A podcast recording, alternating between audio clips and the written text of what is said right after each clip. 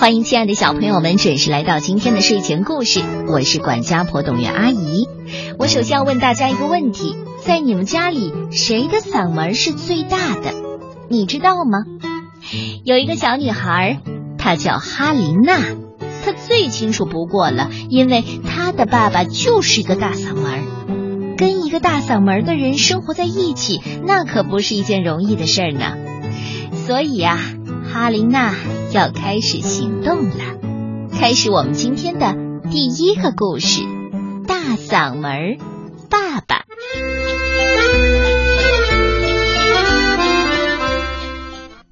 从前，在一个深深的山谷中，有一条蓝色的小河，在这条小河边呢，有一座简陋的小房子，住着小姑娘。哈琳娜一家，他们的生活本来可以过得很好。哈琳娜很聪明，弟弟很乖巧，妈妈很幽默。可是爸爸却总是打乱这平静的生活，因为爸爸从来不会像正常人那样说话，他只要一张嘴，就是在大吼大叫。靴子呢？哎，我渴了。哎，谁把鞋子放在过道里的？这鸡蛋煮的太软了。哈琳娜心里有点不舒服。一天晚上，妈妈给她讲完故事之后，嗯，哈琳娜，你好像不太高兴。妈妈，爸爸每天都大吼大叫的，我觉得太吵了。哼。也是，不过你还不知道吗？你的爸爸是个大嗓门。大嗓门？对呀，大嗓门。可是爸爸是怎么变成大嗓门的？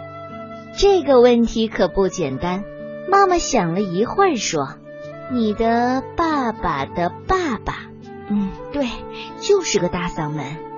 爸爸的爸爸。”哦，爸爸的爸爸的爸爸也是全市出了名的大嗓门。爸爸的家族世世代代都是大嗓门。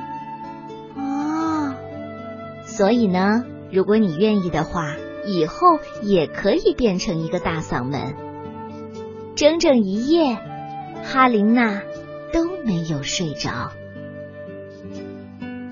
第二天，一切还是像往常一样。哎呦，咖啡太烫了！跟你们说过一百遍了，我饭后要吃橘子，怎么没有橘子呀？我渴了。晚上，哈琳娜跟她的朋友聊了很久。这一夜，她又没有合眼。第二天早晨，哈琳娜做出一个决定，她准备了一个小箱子，装好了自己每天都要用的东西，然后。他心情愉快的离开了家。我决定了，我不要变成大嗓门。我走了。弟弟沉默了，妈妈惊呆了，爸爸大喊起来：“站住！你不许走！”可是哈琳娜还是向他们挥手告别，走上了山坡。在山顶上有一座漂亮的小房子。哈琳娜鼓起勇气敲了敲门。开门的是一位阿姨。你好，我叫哈琳娜，我可以住在您这儿吗？嗯，可是你的爸爸妈妈呢？唉，别提了，我的爸爸是个大嗓门。哦这样啊，阿姨说着，把哈琳娜请进了屋。哈琳娜的爸爸妈妈到处找他们的女儿，他们沿着小河找啊找，找了山上又找山下。爸爸很伤心，说话的声音也变轻了。其实，我我再也不大吼大叫了，永远都不会了。只要哈琳娜能回来，一天天的过去了。一月月的过去了。这天下午，爸爸在一棵树上发现了一张海报，上面竟然有他女儿的照片。海报上有几个大字：“音乐会，下面还写着周日下午两点，在市中心大礼堂。吼，太令人激动了！这个消息，全家人喜出望外，他们终于找到哈琳娜了。重要的那一天终于到了，音乐会棒极了，简直无与伦比，好的没法形容。观众们鸦雀无声，所有人都被深深的打动了。